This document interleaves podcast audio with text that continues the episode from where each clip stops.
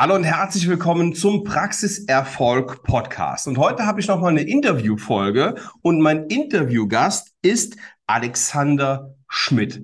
Alexander, magst du dich mal ganz kurz vorstellen? Ja, sehr gerne, Sven. Vielen Dank, dass ich dabei sein darf. Ich bin gespannt, was kommen wird. Ja, mein Name ist Alexander Schmidt. Ich bin Geschäftsführer der Firma Divium. Wir sind seit 2019 am Markt und beraten ähm, ja überwiegend junge Zahnärzte auf dem Weg in die Selbstständigkeit, ähm, vermitteln Praxisabgaben, Neugründungsstandorte und sind eben halt auch da in dem Bereich sehr umtriebig, bieten jetzt auch ein externes Praxismanagement mit an und äh, decken so eigentlich fast alle Bereiche des betriebswirtschaftlichen Geschehens in der Zahnarztpraxis ab. Ich selber bin seit 96 in der Branche, habe da verschiedene Stationen durchlaufen, war mal Techniker, habe zwölf Jahre lang Praxen geplant und habe dann eben ja, seit 2012 nur noch die Existenzkunde entsprechend beraten. Seit 96, dann bist du ja, wenn ich das so sagen darf, auch wirklich ein alter Hase in der Branche, ohne dass man sieht. Ja, vielen Dank. Ja, super. Ähm, Alexander, ähm, Divium, wofür steht Divium? Das ist die Abkürzung für Dienstleistungen für Wirtschaft und Medizin. Ist einfach daraus geboren, äh, daraus entstanden, dass ich damals geguckt habe, was ist so ein kurzer, äh, knackiger Begriff für eine Domain und bin so eben darauf gekommen, das äh, abzukürzen. Ja, dafür Super. steht es. Also, ähm, ich werde häufig gefragt, ob ich Neugründer berate. Und ich habe auch den einen oder anderen Neugründer dabei gehabt, aber meine Schwerpunkte liegen da sicherlich ganz anders als bei dir. Dein Mittlerweile bist du ein bisschen diversifiziert, hast auch ein bisschen äh, dein, dein, dein Spektrum ein bisschen erweitert, aber dein Haupt Dein Hauptaufgabengebiet ist die Begleitung von jungen Zahnärztinnen und Zahnärzten in die Selbstständigkeit, oder? Genau, ja, das ist richtig. So. Worauf müssen junge Zahnärztinnen und Zahnärzte achten? Wenn du den drei Tipps mit ähm, in diesem Podcast an die Hand geben darfst. Was sind für dich die drei wichtigsten Gründe, wenn ich, angenommen, ich bin junger Zahnarzt und will mich selbstständig machen und der Entschluss steht fest, ich weiß genau, ich möchte ähm, selbstständig arbeiten. Worauf achte ich? Also zum einen ist es bei einer Praxisübernahme um äh, auf die Erweiterungsmöglichkeiten, ähm, auch auf den Gewinn würde ich heutzutage ein sehr starkes Augenmerk legen. Für mich macht eigentlich eine Praxisübernahme unter 200.000 Euro Gewinn, die erwirtschaftet werden, in der Praxis äh, keinen Sinn mehr in der heutigen Situation. Ja. Ähm, bei der Neugründung äh, auch darauf achten, dass die Fläche nicht zu klein geplant ist. Äh, es hat sich immer wieder gezeigt in der Vergangenheit, dass dann doch irgendwo ja, die Praxen oder die Praxen sich sehr gut entwickeln und dass dann doch irgendwo der Platz fehlt, um eine Erweiterung durchzuführen. Da muss man natürlich auch ähm, darauf achten, das ist dann vielleicht auch schon der dritte Tipp, dass äh, man die Baukosten nicht unterschätzt. Das ist wirklich etwas, was äh, uns äh, seit Corona und seit dem Krieg einholt und wir explodierende Baukosten haben. Das geht jetzt so langsam wieder nach unten. Und da muss man wirklich drauf schauen, dass das Ganze denn tragfähig ist und dass man halt auch den Vermieter mit in die Pflicht nimmt, über einen Baukostenzuschuss ähm, sich daran zu beteiligen, weil sonst wird es halt wirklich schwierig, die Kredite bei den Banken zu bekommen. Es ist ja jetzt nicht ganz einfach, diese Punkte alle unter einen Hut zu kriegen. Wie lange suchen denn junge Zahnärztinnen oder Zahnärzte nach genau so einer Praxis?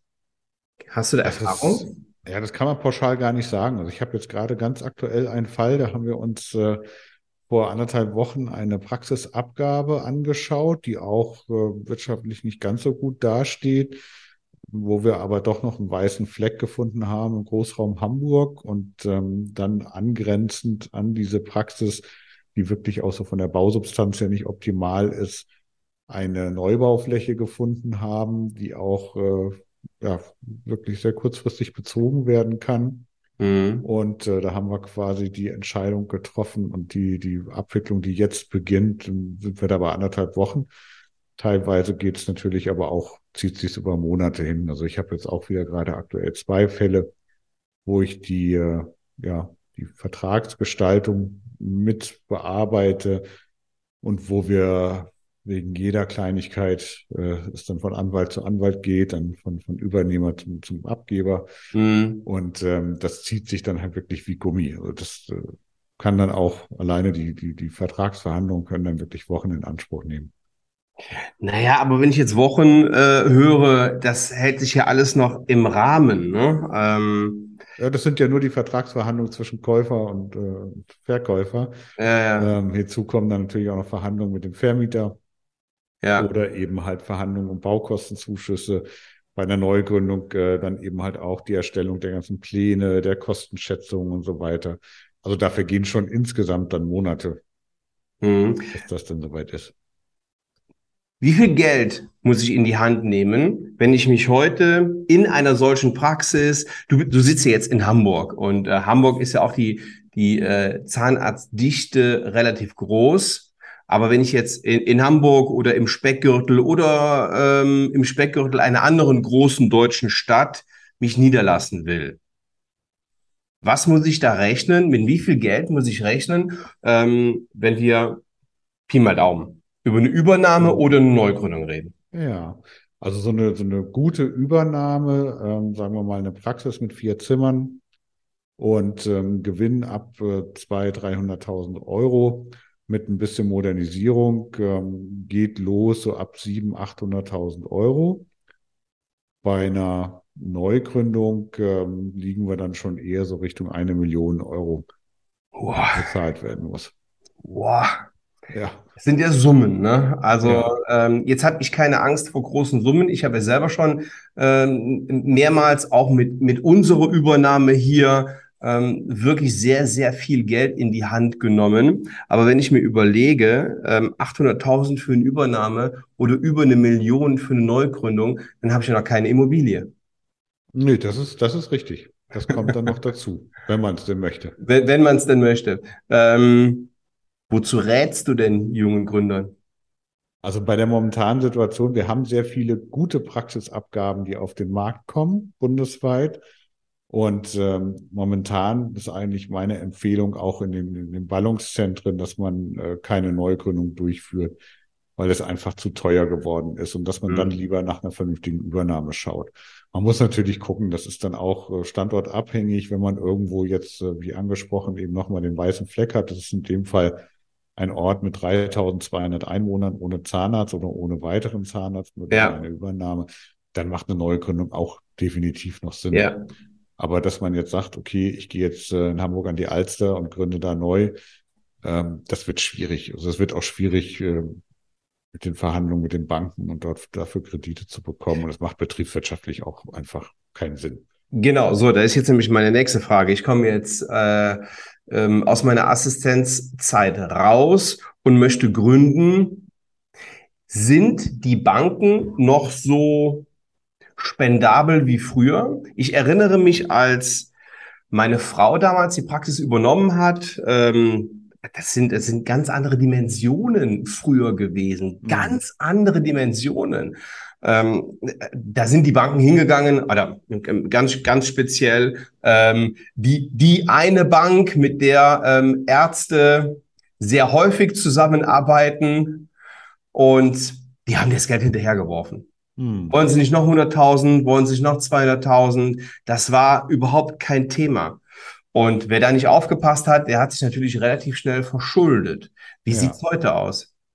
Ja, heute wird wirklich alles auf Herz und Nieren geprüft. Ähm, ich habe jetzt betreue ein Zahnarzt-Ehepaar, die ähm, auch in der Nähe von Bremen sich niederlassen werden.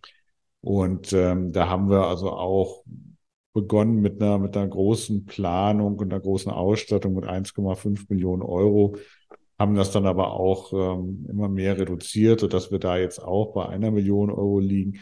Hm. Das ist für die Gründer auch schon äh, noch eine riesige Summe. Es ist aber irgendwo händelbar. Wir stellen das ja auch da über die Finanzplanung, die wir da erstellen, über eine Mindestumsatzplanung, ja. den Businessplan und so weiter.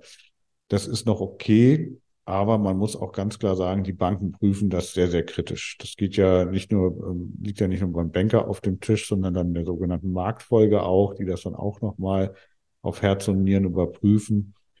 Ich finde, es ist auch gut so, weil irgendwo muss man ja auch, hat man ja auch noch eine gewisse Fürsorgepflicht den Existenzgründern gegenüber, dass die ähm, nicht zu viel sich zumuten und zu viel machen müssen, sondern dass es auch relativ entspannt dann laufen wird. Und da raten wir dann auch mal zu, dass man eben Investitionen, CEREC etc., Mikroskop vielleicht, dass man das dann zum späteren Zeitpunkt noch mit einplant, wenn die Praxis dann auch läuft. Vielleicht mal hinten anstellt, ja. Genau, weil ansonsten wird es halt wirklich auch schwierig, das bei den Banken zu argumentieren.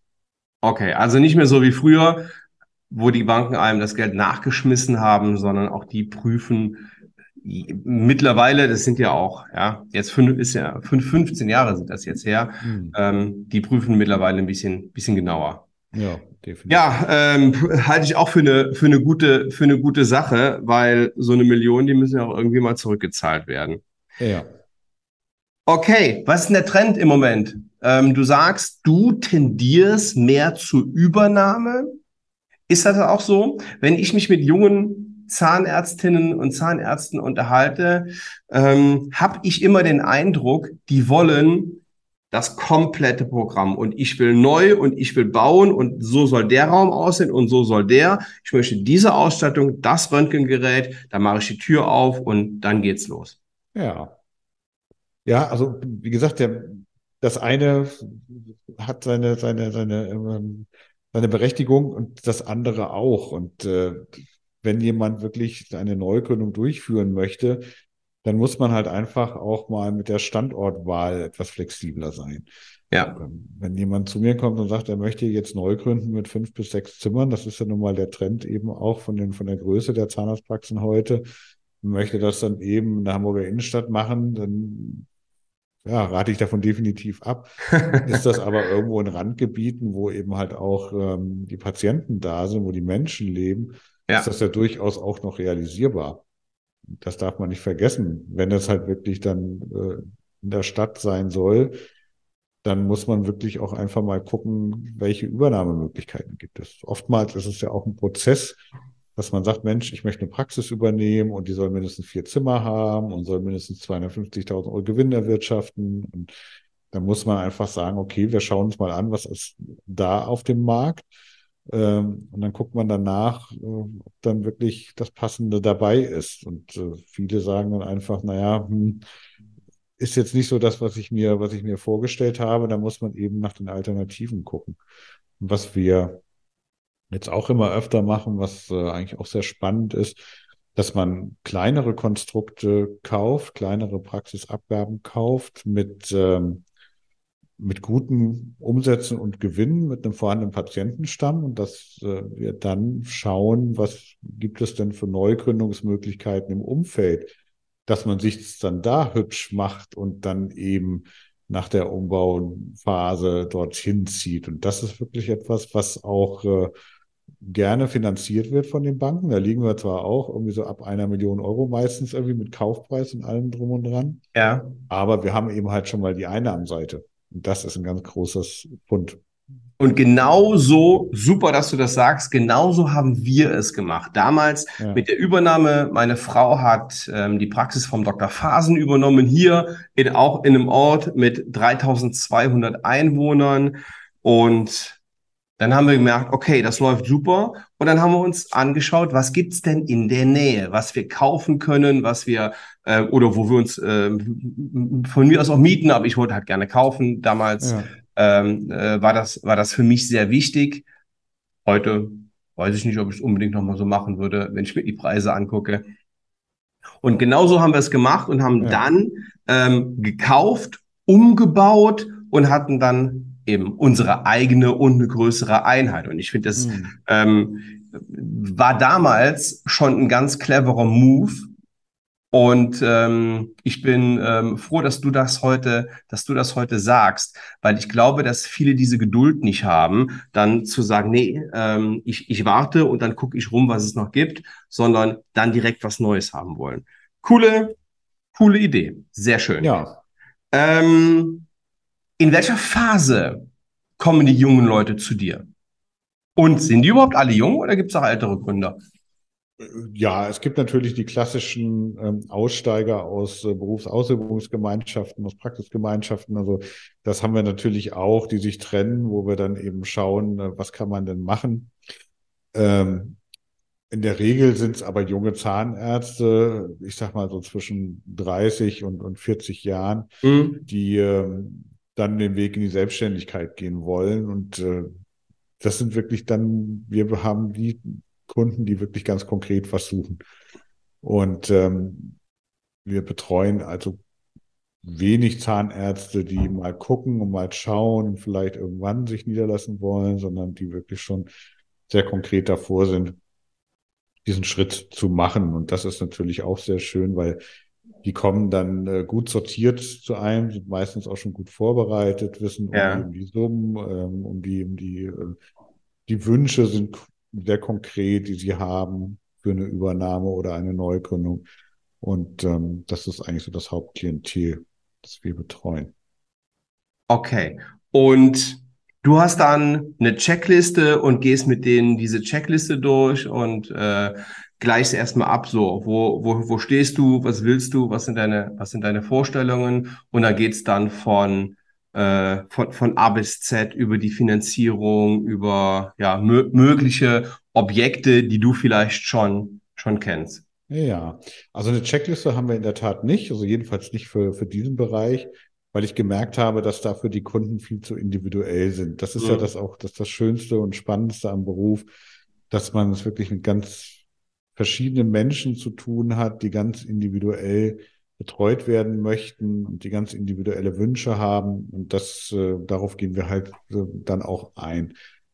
Der Ablauf ist natürlich so, dass wir, wie gesagt, die, die Frage stellen, was, was sind denn so die Wünsche von der Größe her, vom, von der Lage her, vom Standort her, was ist da gewünscht? Und ähm, dann suchen wir Objekte. Bestenfalls kommt der, kommt der Existenzgründer schon mit einem Objekt an und dann schauen wir uns eben auch mal die Machbarkeit an. Das heißt, können dort eben die zahnärztlichen Installationen verlegt werden? Ist die mhm. Leitungsführung möglich? Äh, kann eine Klimaanlage eingebaut werden? Also all das, was eben baulich ähm, Voraussetzung ist für die Gebäude. Das äh, prüfen wir dann. Und äh, wenn das erfolgt ist, schauen wir eben einfach mal mit einer, einer Entwurfsplanung, wie weit denn die Wünsche in dieser Fläche umgesetzt werden können. Machst du das nur lokal, Hamburg und Umgebung oder bundesweit? Nein, wir machen das bundesweit. Also wir arbeiten auch mit einem sehr guten Architekturbüro zusammen, die hm. sich auf Zahnarztpraxen spezialisiert haben und mit denen zusammen betreuen wir diese Objekte bundesweit. Okay, super. Wie oft hast du denn den Fall, dass ein Zahnarzt kommt und sagt, ich will mich selbstständig machen, du aber merkst, oh, der wäre vielleicht doch besser angestellt? Ja, Gibt's das? Das gibt's, das gibt's, das hatte ich auch schon und ähm, diesen Zahnärzten habe ich das auch geraten, dass sie entweder da nochmal ähm, drüber nachdenken und nochmal ein bisschen im Angestelltenverhältnis verbringen. Meistens ja. kommen die dann nicht wieder, weil sie es vielleicht auch gemerkt haben, dass das nicht der richtige Weg ist. Und äh, manchmal äh, kommen die dann eben nach, nach ein, zwei Jahren wieder. Das ist aber ein sehr geringer Anteil. Was ich vorhin schon sagte, wir haben wirklich die Zahnärzte, die äh, in ihrem Willen fest sind und äh, sich da schon sehr intensiv mit beschäftigt haben und die kommen dann zu uns und wollen betreut werden. Aber es gibt es immer wieder. Okay. Gibt's in der letzten Zeit irgendwelche Trends bei Gründungen, was ähm, Ausstattung oder was Größe angeht? Du hast eben gesagt, ähm, Neu Neugründungen sind eher so fünf bis sechs Zimmer jetzt. Ja. Ne? Also ähm, Gibt es überhaupt noch Dreizimmergründungen? Wahrscheinlich nicht, oder? Nein. Also man merkt schon, dass diese Praxen, diese unter 200.000 Euro Gewinn erwirtschaften, also sagen wir mal, Durchschnitt in Deutschland sind, glaube ich, 170.000 Euro Gewinn, die eben diese zwei bis drei Zimmer haben, nicht barrierefrei sind. Äh, das sind Praxen, die perspektivisch schließen werden. Und das ist halt mhm. das, was ja eben auch so durch die Presse geistert, dass immer mehr Zahnarztpraxen schließen. Das ist richtig. Wir werden aber die, die gleiche Anzahl an Zahnärzten haben. Die Konstrukte werden einfach größer. Und ja. das eben, das ist halt so der Trend, der sich aber auch seit Jahren abzeichnet. Weißt du ja auch die äh, möchten halt nicht mehr diese Alleinunterhalter sein und der dann irgendwie sechs Wochen im Jahr zumachen muss wegen ja, Urlaub, ja. sondern dass man Kollegen hat, mit denen man sich austauschen kann, die auch mit Verantwortung übernehmen und ähm, halt eben auch Urlaubszeiten abdecken können, sei es als Angestellter oder später auch mal als Partner. Das sind so die Trends, die sich eigentlich seit Jahren abzeichnen, dass die, die Konstrukte einfach größer werden. Okay. Was sind denn die größten Hürden? größten Hürden ist natürlich äh, persönliche Einstellung, dass man es unterschätzt, ähm, was es zu tun gilt zu, zum Beginn einer Existenzgründung. Das ist auch immer, das ist eigentlich mit eines der ersten Themen, die wir dann besprechen. Und ähm, wie gesagt, in der Regel sind die eben schon, ist, ist denen klar, was auf sie zukommt, was sie machen müssen. Das ist äh, gerade die ersten ein bis zwei, drei Jahre eben doch etwas schwierig ist größten Hürden sind im Moment wirklich, äh, was uns arg umtreibt, die extremen Baukosten. Das ist etwas, äh, also als, als Beispiel, wir haben vor der Pandemie, haben wir noch gerechnet mit so 1000 Euro netto Ausbaukosten pro Fläche. Mittlerweile sind wir so bei 1700 bis 2000 Euro. Oh, wow. Das ist natürlich ein Preissprung, der ist nicht mehr witzig. Und mhm. äh, da gilt es halt immer gut und sensibel mit den Vermietern zu sprechen und da eben halt auch eine gute Lösung zu finden, ob man vielleicht ähm, einen vernünftigen Rahmen den Mietpreis erhöht und äh, dort ein Zuschuss gewährleistet wird oder eben halt auch ähm, als, als, ja, als Goodie für den langfristigen Mietvertrag da noch mal ein bisschen Geld auf den Tisch gelegt wird. Das gilt es da halt immer zu verhandeln, zu schauen, dass das dann irgendwo noch realisierbar ist. Okay, super. So, jetzt gehst du außer mit den Neugründern, mit der Neugründerbegleitung hast du auch eine Praxisbörse. Genau. Weil das ist das Thema, da habe ich dich angesprochen. Ich, ich werde immer wieder von Zahnärzten angesprochen und angeschrieben, ähm, Herr Waller, ich will meine Praxis verkaufen, können Sie mir dabei helfen? Das ja. kann ich aber gar nicht. Also ähm, ich bin nicht spezialisiert auf den Praxisverkauf, bin aber mhm. froh, jetzt einen Profi ähm, an der Hand zu haben, der sich diesen, diesen ähm, Praxen annehmen kann. Das heißt, wer das jetzt hört und eine Praxis kaufen oder verkaufen möchte, kann sich mit dir in Verbindung setzen. Genau, das ist richtig. Also wir haben eine Praxisbörse auf äh, unserer Seite. Auf der Seite also, divium.de. Genau, richtig. Gut. Da gibt es dann einen Unterpunkt Praxisbörse, findet man auch sofort und dort ähm, sind schon sehr, sehr viele Praxisabgaben vorhanden, auch einige Ärztehäuser, da sind wir gerade dabei, eben auch mit zwei Mitarbeitern das Ganze ähm, ja mit Leben zu füllen und ähm, funktioniert auch sehr, sehr erfolgreich. Wir werden da auch zukünftig noch mehr Praxisabgaben äh, bundesweit ja, einstellen die dort gefunden werden können. Und äh, wenn jemand seine Praxis abgeben möchte, kann er sich da eben an uns wenden. Wir stellen das gerne ein und bewerben das. Das ist halt auch eine große Stärke von uns, dass wir über unser Netzwerk und äh, durch Eigeninitiative eben auch ähm, sehr, sehr viele Gründer finden, die dann eine Praxis übernehmen möchten. Ich finde das sehr sympathisch. Vor allen Dingen, ähm, früher ging es ja nur übers Depot und so eine, so eine ähm, so einen, einen Ansprechpartner, der das ähm, ja wirklich so beide Seiten kennt, habe ich jetzt noch keinen kennengelernt. Ja, ja, das versuchen wir halt, dass wir wirklich depotunabhängig ähm, und übergreifend diese Praxisabgaben dort einstellen äh, werden und äh, jetzt auch schon mit äh, drin haben und dass man da perspektivisch eine Plattform vorfindet, die vergleichbar ist mit ImmoScout und äh, ja. Welt und wie sie alle heißen, ja. dass man da eben zentral eine Anlaufstelle hat, um diese Praxen ja zum Verkauf anzubieten und auf der anderen Seite natürlich eben auch, um die Praxen eben dann dort auch zu finden.